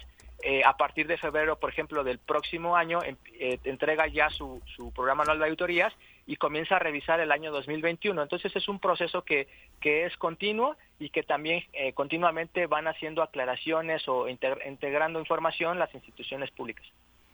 Bueno, pues bastante interesante. Y, a ¿eh? propósito de esto, ¿ya has tenido acercamiento a algunos de los diputados con los que tuvimos oportunidad de platicar acerca de la transformación eh, de la propia auditoría? Eh, comentaron que se iban a acercar con organizaciones como la tuya. ¿Ha sucedido? Hemos platicado con la diputada eh, Paola Cruz, con el diputado Ángel Adame, eh, aunque no directamente con Movimiento Ciudadano, con la diputada Jessica Ortega, también tratando ahí de generar algo para este para hacer un foro. Eh, esperemos que se pueda concretar pero sí es la intención que podamos también aportar, participar de la ciudadanía para eh, pues tratar de, generar acciones o reformas que puedan contribuir a mejorar el, combate a la corrupción. Creemos que en este momento está estancado por las diversas instituciones que participan en el sistema anticorrupción, que, entonces es algo de lo que de lo que queremos también participar en generar propuestas para que se puedan mejorar estas instituciones. Perfecto, Roberto. Pues muchas gracias por la comunicación. Muy buenos días y ojalá de verdad eh, logren involucrar a expertos como tú en la materia para pues eh, trabajar un, la proyección de una auditoría muy completa, ¿no? Sí, esperemos que si hay mucho por hacer en Morelos, creo que eh, si hay buena voluntad de esta, de esta legislatura, se pueden hacer muchos cambios eh, y esperemos que sea, y tienen que pensar en eso, que sea para el bien de, de, Morelos, no para, para un grupo político, para un partido, sino que sea para los ciudadanos. Muchísimas gracias. Oye, yo, lo único que digo es que si te invitaron a que hagan un foro, esta reforma no va a salir tan rápido, seguramente vendrá el siguiente año, ¿no? Sí, esperemos, esperemos que así sea, que, que, se, que se tenga realmente un tiempo de debate, de análisis, de discusión también de manera pública, donde todos podamos aportar el qué sí y el qué no, y entonces esto pues llevaría unos meses más para poderlo discutir. Esperemos que no se den esos madruguetes que luego suceden. Ojalá. Ojalá. Pues Muchas gracias por acompañarnos. Muy buenos días. Saludos, buen día. Buen día. Bueno, son las 8.20 de la mañana, nos vamos a una pausa, regresamos con más. Gracias por continuar con nosotros. Son las 8 con 24. Eh, dice Paco sus saludos, buenos días. Un abrazo a todos los soreros que nos escuchan. Juanito Zárate también a través de Twitter enviándonos un abrazo. Eh, que en algunas zonas se está escuchando mal la, transmisión. Bueno, hay algunos problemas técnicos. Ah, eh, no, la estación. La estación, dice, dice Juanito. un abrazo, Juanito, y gracias por acompañarnos y por supuesto hablar de lo que está mm, sucediendo hoy en la mañanera, eh, después de toda esta situación que el presidente eh, vivió el, el, viernes pasado, ¿no? Donde los cuestionamientos fueron principalmente por el, eh, también violento ataque a la alcaldía de Guaymas, en donde desafortunadamente justo se acaba de realizar una manifestación eh, esta por el 25 de noviembre a favor de los derechos de las mujeres y una activista eh, perdió la vida dentro de lo que llaman los daños colaterales junto con otras dos personas. Eh, señaló el presidente esta mañana, porque el cuestionamiento principal fue sobre el COVID-19, eh, qué va a pasar con eh, el actuar del gobierno respecto a la variante Omicron y dijo que se va a actuar como siempre, con mucha responsabilidad. Asegura que no habrá cierre de actividades en el eh, fin de año tal y como están evento, es lo único que le preocupa, es increíble. especulando mucho, por eso eh, aclara el presidente que se va a seguir trabajando como hasta ahora, con semáforo verde en buena parte del país, pero con mucha responsabilidad y esperando también la responsabilidad ciudadana de atender las medidas sanitarias. Que al que le ¿no? fue como en feria fue a Gatel, ¿no? Porque también desestimó el, Sí. el Perdón, Gatel no ha atinado ¿no? una. Pues es que empezó como el este el star, ¿no? El superstar Sí, de la es. pandemia y después este pues poco a poco fue perdiendo credibilidad ante mucha gente por estas declaraciones que de pronto las hacía con mucha ligereza, ¿no? Muy distinta a la realidad que Pues lo estábamos que quería viviendo escuchar el gente, presidente, sí, ¿no? O sea, tú cuando ves un presidente que sale de viaje y usa 24/7 el cubrebocas y llega aquí y le vale madre, pues es. Es parte de lo mismo, ¿no? Gatel dice lo que el señor quiere, si no lo corren, o sea, el, el dictador, ahí está en Sí, su máxima le, fue, le fue terrible a Gatel, le fue terrible a Gatel con los especialistas diciendo que no podía desestimar, pues vaya la, el impacto que se pudiera tener. Al menos sobre Y- todo por no tener tantos datos ahora mismo, ¿no? O los tiene, Decíamos, por no un lado dice. desde Sudáfrica dicen, tenemos hospitalizados por esta variante que aquí está surgiendo, pero no, no de gravedad, son muy pocos, de hecho, los hospitalizados, la mayoría está llevando el tema de esta variante como cualquier otro contagio de COVID-19 con eh, síntomas leves. Sin embargo, después escuchamos comunicados como el de la Organización Mundial de la Salud diciendo que sí hay que estar en alerta, eh, dado que no se conoce al 100% A eh, detalle. cómo va a actuar esta variante, ¿no? Sí, claro, y, y también el- la gente de la Organización Mundial de la Salud decía, esta variante se originó por la resistencia a la vacuna, o sea, por gente que no se quiso vacunar. Entonces, Va pues el mutando. virus, sí, como decía la doctora, va mutando y va encontrando la manera de subsistir, ¿no? Mira, algo tan claro como el polio, ¿no? O la polio, como Sí. se erradicó el, en el momento Aparte que de todo la el mundo se vacunó. Y sarampión también, Así ¿no? es. Viruela además, ¿no? Ujú. Así o sea, es. este, en el momento en que ya lo hicimos parte de nuestro esquema de vacunación, Así es. ya no hubo este Mayor nada- problema. nada- exactamente, ¿no?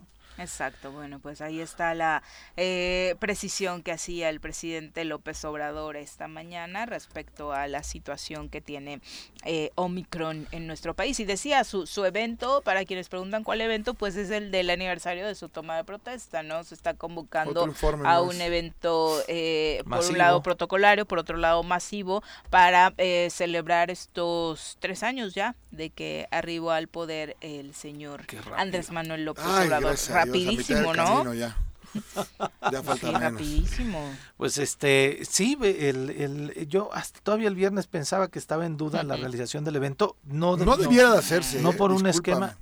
Pero eh, tam- también en el Estadio Azteca había muchísima gente, Jorge. Sí, la pero- Fórmula pero 1 también esa es responsabilidad de cada ¿no? quien ir. Acá El mueven Flow gente.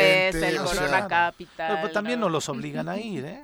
O sea, No, no, es la lista de a no. ver quién quiere acompañar al presidente, pues te anotas, vas, no, órale, pero está mueven padre. gente, nos Sí, cuesta sí, todos. sí, sí, Digo, sí. quien sabe de esto, pues es un evento que no llega como la Fórmula 1 que vas y pagas. Ah, Aquí claro. te pagan por ir. O sea, no, no así, ¿Sí están pero pagando? cuesta. No, no, pero cuesta que Ah. los El camiones, traslado y demás, ¿no? traslado, digo. Está, está bien. Bueno, Es un evento político. Así ¿no? es. O sea que yo digo, pues, hay otros más eventos, como bien dices, donde van a, a un espectáculo a divertirse, entonces es un evento político. No estaría padre, también lo creo yo. Este, pues, la maratón se realizó, hubo 40 mil participantes en, en, en la maratón el, el sábado, entonces también es otro evento. Sí, este, yo lo único que de- creo de es demás, que ¿no? son señales en sentido contrario de lo que está ocurriendo en el mundo. Nada más. de que no debería de haber Claro. eventos masivos. Oye, todas. Aderezadas, sí, todas. O sea, no, no, no lo del presidente, Todas, ahí, ya estoy más de acuerdo contigo. Sí. Porque digo, el, en el contexto de la fiesta de la gente morena, pues este han de estar muy orgullosos, ¿no? sí, sí, es celebrar su gobierno, además es un evento político de respaldo al presidente. Yo creo que es también, eh, porque además en este esquema de, de, la búsqueda de firmas para la realización de la consulta, el INE ha detectado que hay muchas firmas que no tienen la consistencia de que realmente sea de gente de carnita. Entonces tal vez va a ser como, no un jalón de orejas, pero sí un intento de mostrar músculo y decir, este, ajá, está padre que vengan a apoyarme, pero las firmas ya las tienen, ¿no? Sí, el, el punto también es que no tiene mayor temor, ¿no? Sobre este ejercicio de revocación de mandato. Sinceramente se ve muy pues, tranquilo. Quien piense que puede pasar algo, no va a pasar nada. Oye, ¿y en Quintana Roo qué va a pasar, no? Uno de los grandes temas que se discutieron esta semana es que por ahí eh, el PRD está buscando a tu amigo el Diamante Negro para candidato. ¿Cómo crees? que es que el vamos a aventar con, a mí me parece el mayor acto de desesperación del PRD. ¿no? Es, eh, eh, Roberto Palazuelos es la antítesis de la ideología del PRD. Pues ahora no parece tanto, bueno, ¿no? Pues, parece que al señor Zambrano de la constancia, de, al menos de, la ideología de cómo se constituyó, o sea, es, es verdaderamente vergonzoso. Eh, yo creo que las ideologías hoy quedaron atrás. O sea, bueno, en, el PRI, en Morena, en el PAN, en todos, ¿eh? O sea, cuando ves Espino, ¿no? En el Morena dices, híjole. Sí, claro, el mejor partido. un video de a gusto, ¿no? De mucho tiempo. Cañón, pero, cañón. pero no puede ser irresponsable. Bueno, ¿O sí? Porque me van a decir, ah, es que Palazuelos es empresario, entonces sí sabe administrar, sí sabe todo el rollo. Pero ¿tendrá, es emprendedor. ¿Tendrá el esquema de la sensibilidad política? Sí, totalmente, Pepe. no, o sea, por favor. Justo en redes sociales recordaban cómo durante varias etapas de su vida ha presumido cómo con los hijos de Ernesto Cedillo eh, gozaba de abusos que daba eh, ser amigo de el hijo del presidente. No, no, no, no, Qué vergüenza el PRD, qué vergüenza el PRD. Son las 8.32, vamos a nuestra clase de nutrición. Piensa en un futuro sano. Tú también puedes tener una mejor calidad de vida. Conoce cómo llevar una alimentación saludable con los productos naturales y orgánicos que la doctora Mónica Novielo de Punto Sano tiene para ti en el choro.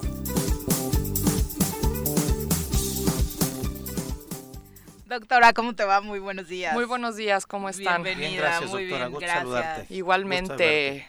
Pues hoy vamos a hablar un poquito de las alergias y las intolerancias alimentarias. Uy, es época de alergias. Es época de Bueno, oímos mucho de las alergias ambientales, ¿no? Así de que hace frío y achú achú y que los ahorita, por ejemplo, hay muchísimo esporas de árboles, ¿no? Hace ocho días nos pegó un sustote, Jorge. media hora estornudando. A mí me da mucho eso. Sí, media hora. Y ahorita es Ahora una nos época... que te voy a ir a ver. ¿Ya fue? Ya fue, finalmente, después de puras pues promesas. Creo que ahorita voy a pasar a empezar una subáscula para sí, saber sí, para saber cómo va. a ver si se ha portado bien. Está trucada ya. bueno, pero no solo hay ese tipo de alergias de achu achu, de que te lloran los ojos. Mucha gente ahorita empieza la sequía, ¿no? O sea, ya no hay lluvias. bueno, solo esa que hubo por ahí, ¿verdad? Pero pues sí, se empieza a secar. Este, la gente también con el polvo, los ácaros, empieza como mucho con este tipo de alergia respiratoria. Pero hay muchísima alergia alimentaria, ah, muchísima, sí. Bueno, y la alergia alimentaria se divide en tres. Eh, una es alergia, alergia, que es gente que, no sé, se come una fresa y se puede hinchar, se puede, por ejemplo, hay gente que se le hinchan los labios, los ojos, la cara o el cuerpo, o se enroncha, ¿no? Eso es muy como... Muchas fresas se me todo el Digo, y la fresa por poner un ejemplo, pero hasta una manzana te puede dar alergia, Mi hermano al mango. Fíjate, el mango es muy, es muy, es uno de los grandes. Sí, sí, sí, sí, Ajá, pero bueno, la fresa es muy sabido, ¿no? Bueno, y los, y los grandes son la fresa, el chocolate, eh, hay gente alérgica a los mariscos y son el camarón, por ejemplo. El, bueno, el otro día me llegó una señora con una alergia a marca Diablo al, al pulpo, o sea, se hinchó toda, se comió un pulpo en una comida y llegó toda hinchada, los ojos, la boca, ¿no? Que están ricos. Este, la carne de cerdo también tiende a ser alergénica, ¿no? Entonces, bueno, son, son alimentos que para una persona que no tiene alergias, pues no pasa nada, ¿no? Tú te comes la fresa, el camarón, lo que sea, y pues lo digieres, aprovechas sus nutrientes y tan tan. Pero una persona que es alérgica, ese mismo alimento es un veneno para ella, ¿no? Entonces el cuerpo lo toma como si fuera una bacteria, un virus, y empieza a atacarlo. Entonces se reproducen las inmunoglobulinas, sobre todo las tipo E y G, bueno, estos eh, del cuerpo, son este eh, inmunoglobulinas de defensa. Entonces lo toma como si fuera un microbio, ¿no? Entonces se multiplican estas inmunoglobulinas y por eso causan inflamación.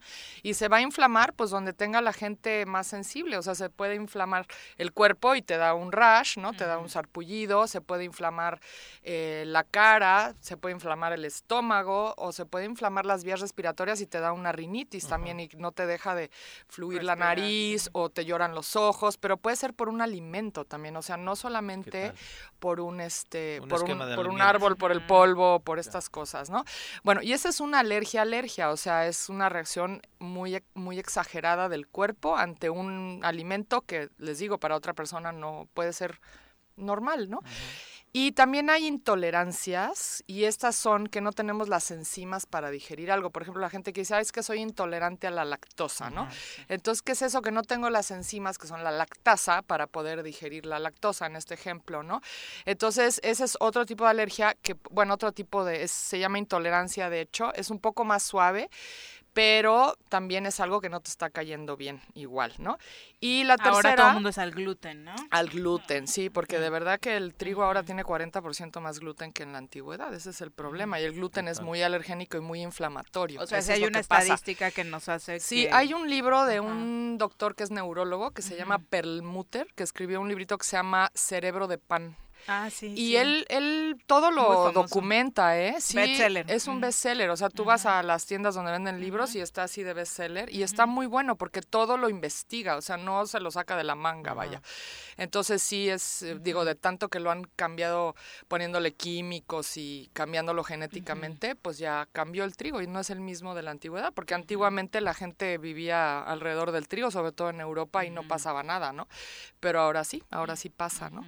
Y bueno, esa es una intolerancia, ¿no? Y luego tenemos sensibilidades y las sensibilidades es cuando algo no te cae bien, simplemente, ¿no? Y esas las tenemos todos. Alergias, no todo mundo, es un porcentaje en realidad pequeño que últimamente ha crecido bastante, yo creo que por tanto químico a los que estamos expuestos, ese es un factor, ¿no?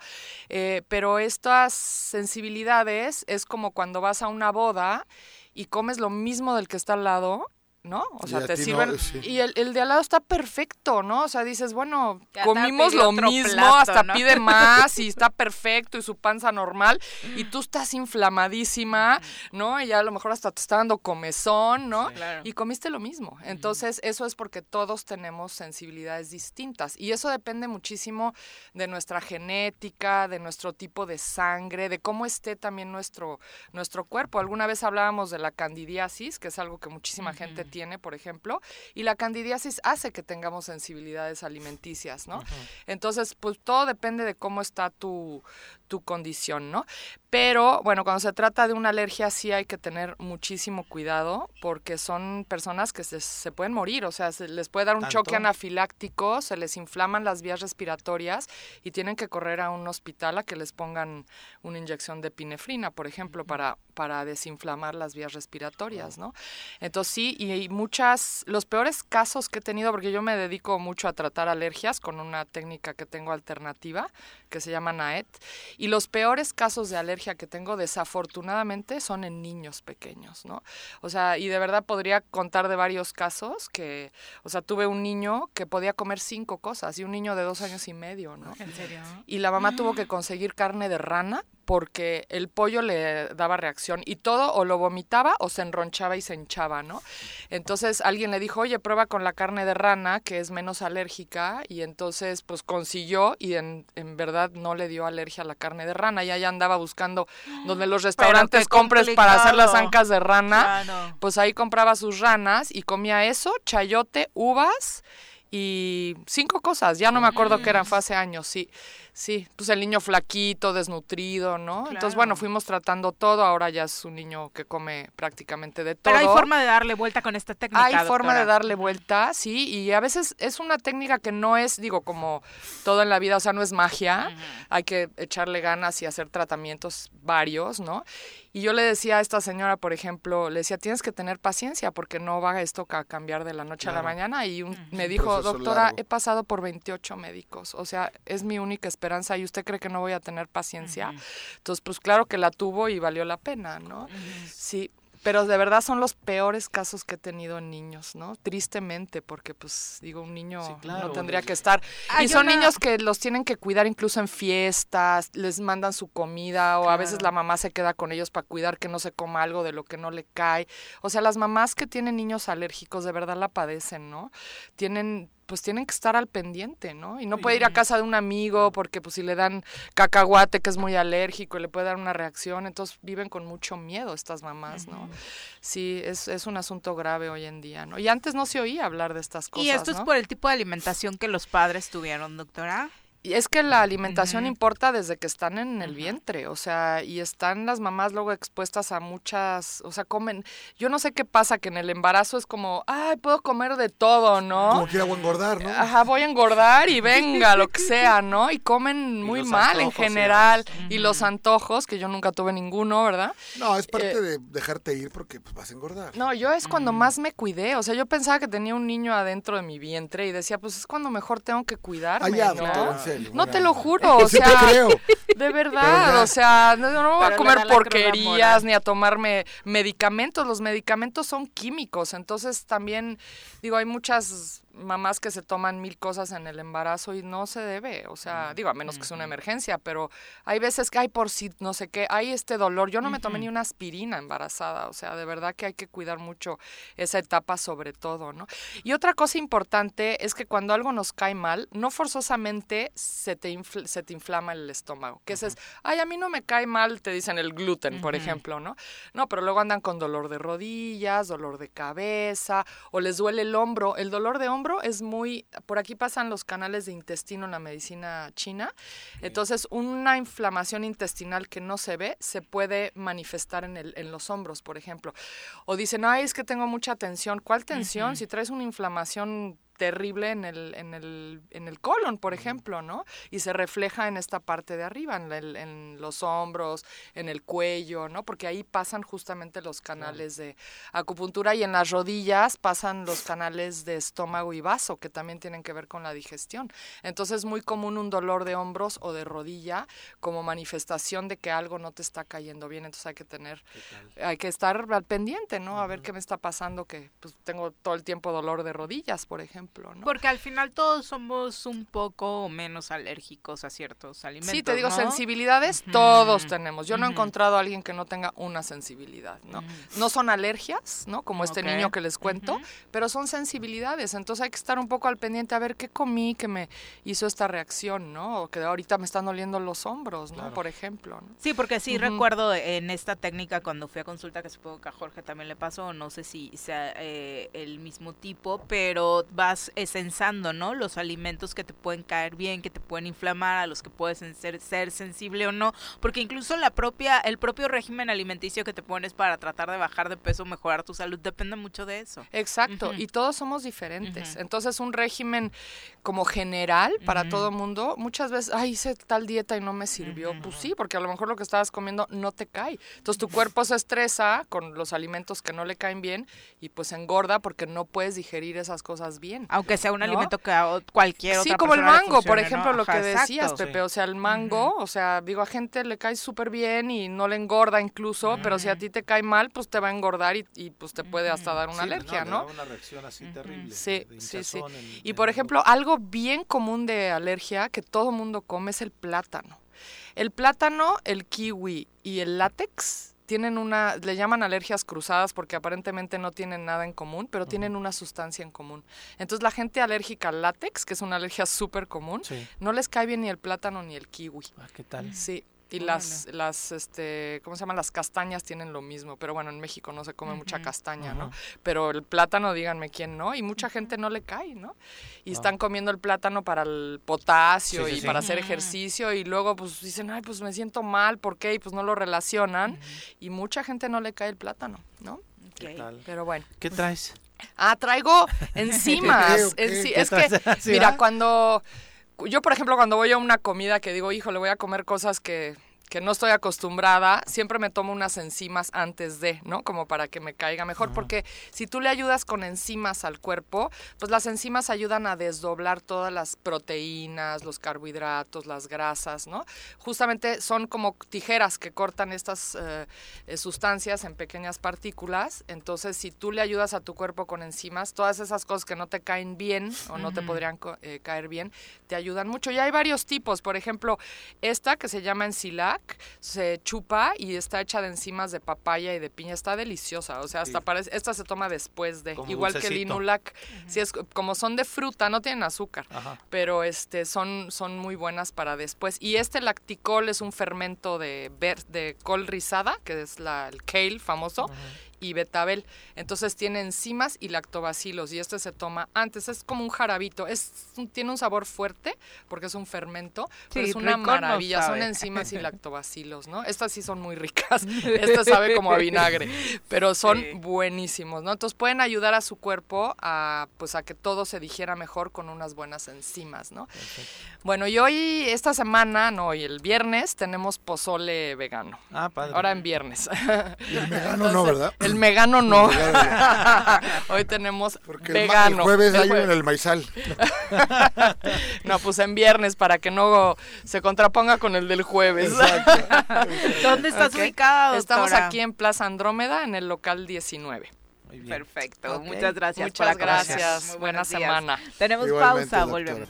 8 con 50 de la mañana. Muchas gracias por continuar con nosotros. Vamos ahora a cerrar hablando precisamente de deportes, que era el asunto que tenemos pendiente para cerrar este programa. Hay liguilla, en unas horas más se entrega el balón de oro. Eh, todo el mundo dice que el Leonel Messi, ¿no? Eh, y obviamente muchas eh, cosillas más que platicar en torno a los deportes.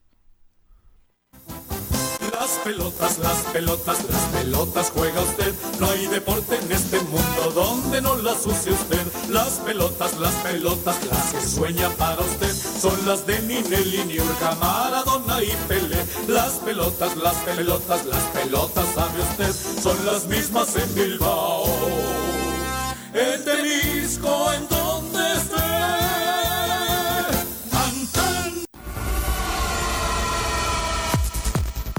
Saludamos con muchísimo gusto a Brunito. ¿Cómo te va, Bruno? Muy buenos días. Hola, muy buenos días, Viri. Saludos también para Jorge y saludos también para Pepe y para todo el auditorio. Gracias. Cuéntanos eh, tu análisis de los partidos del fin de semana. Aunque dice Jorge que él solo piensa en americano. Es que hubo fútbol, yo no sé. sí, Viri, se jugó la, la liguilla del del fútbol mexicano comenzaron los cuartos, bueno, terminaron los cuartos de final y ahora solo quedan los cuatro mejores equipos de este torneo, donde comenzamos con el partido del América que se quedó fuera eh, en el Estadio Azteca el día sábado con un 3 uno, uno, un 1 a 3 de Pumas, que bueno, toda la noche lo atendieron con la misma dosis, con un partidazo de Alan Mozo, con tres centros, y pues bueno el equipo de, de Solari que se queda eliminado que pues se ganó bastante molestia por parte de la afición y también bastante burlas por todo el, antiamericanismo y bueno un equipo de Pumas que pues jugó muy bien este partido ¿eh? jugó muy bien y una América que pues pues jugó como venía jugando todo el torneo y al final cuando un equipo no está acostumbrado a ir al frente cuando un equipo no está acostumbrado a atacar pues termina sucediendo este tipo de situaciones. Pero además inició perdiendo con un penal bastante dudoso, ¿no? El cuadro universitario. Sí, además el América se pone al frente, como bien lo apuntas, con un penal pues bastante dudoso sobre Roger Martínez, si no me equivoco, y ah. bueno, se va al frente y ah, lo importante aquí es que Pumas, a pesar de que iba abajo en el marcador, nunca se cae, nunca se cae el equipo y bueno, logra empatar con un gol de Alan Mozo, que creo que se equivocó Ochoa y también colabora los centrales. Otra vez. Y ya posteriormente. Y en ya los tres, ¿no? Sí, caray. Sí, en los tres. Creo que en el, en el tercero era un poco más complicado, pero en los primeros dos creo que sí es total culpa de, de Ochoa y con la colaboración de los de los centrales y bueno el Pumas que logra avanzar a la siguiente ronda y ya el Atlas también que empata 1-1 con un penal creo que este sí para mí no es inexistente contra el Monterrey. Pero un Monterrey que eh, pues también no logra no logra remontar el marcador y se va eliminado en la cancha de, del Jalisco. Y ya el día el día de ayer eh, Tigres eh, avanza con un milagroso gol en los últimos minutos del Titán Salcedo, que bueno, incluso se lo festeja a la, a la afición que tanto lo había criticado, y el equipo de Miguel Herrera que avanza a las semifinales contra el equipo de, de Santos. Y ya para abrochar la, la jornada, León ayer da muy buen espectáculo dejando fuera el equipo de, de la Francia, el equipo más romántico de los que quedaban en esos cuartos de final por su entrenador y por el buen trabajo que estaba haciendo y el día de ayer la, la Fiera compite en su casa y le gana muy bien al equipo de la Franja. Muy, muy práctico, ¿no? El León. Me parece que el que más fácil avanzó. Sí, el que más fácil con un, con un partidazo de Ángel Mena, el, el ecuatoriano que anota en un par de ocasiones de, de penal y también anota otro gol al principio del partido y bueno, termina avanzando sin ningún tipo de problema, eliminando un equipo de la franja y pues ahora las semifinales quedan de la siguiente manera, el equipo del Atlas enfrentará a Pumas, me parece que esta será miércoles y sábado y la otra que sí creo que es un muy buen partido es, o es una muy buena semifinal en cuanto a los estilos que son un tanto más ofensivos eh, que será la de León contra Tigres, será la otra semifinal. Oye, finalmente, cuéntanos qué pasó en la tercera división o la Liga TDP. Sí, en la Liga TDP, el equipo de Tigres de Otepec fue a, a, contra los Leones de Meca Meca a Chalco, terminó ganando 0 a 3. El equipo de, CDI de Yautepec ganó 4-1 ante Iguala. Eh, también los académicos de Ujutla ganaron 1-0 en Cihuatanejo y el equipo de Selva Cañera ganó 2 a 0 contra el equipo de Tlapa, jugaron en la perseverancia y es así como les fue a los equipos modelenses en esta ya penúltima jornada del el grupo 7 previo a, la, a que finalice la primera vuelta. Perfecto, Bruno. Pues muchas gracias por acompañarnos. Mañana ya platicamos de lo que suceda hoy con el Balón de Oro.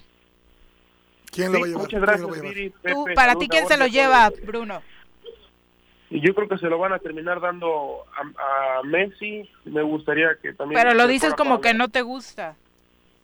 Sí, porque creo que creo que Lewandowski hizo una muy buena temporada y para mí este año se lo se lo debería de merecer porque anotó más de 50 goles, pero al final la Copa América terminó va a terminar pesando.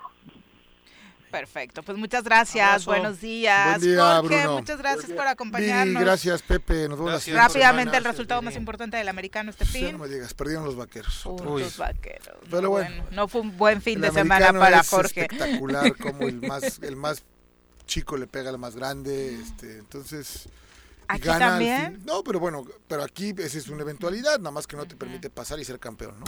Ay, allá sí. Allá no, allá Ah, no, allá no. Allá ¿Ningún no. chico Ni- se ha no. colado? ¿No? No, o sea, sí cuando tiene una buena temporada, no nada más por un con un, partido. Un partido, con un ¿no? partido, ¿no? Por eso ya Como quieren los eliminar el repechaje. Jorge. Pepe, muy buenos días. Gracias, Viri, buenos días. La posada, ¿qué onda? Ya Inviten nos algo ya, ¿no? pues dile al señor ese que no tiene nada que hacer que No, organice no, pues algo, no, ¿no? Para que- fin de año. Ya nos que no vamos, que tengan excelente lunes. Un abrazo. Bye.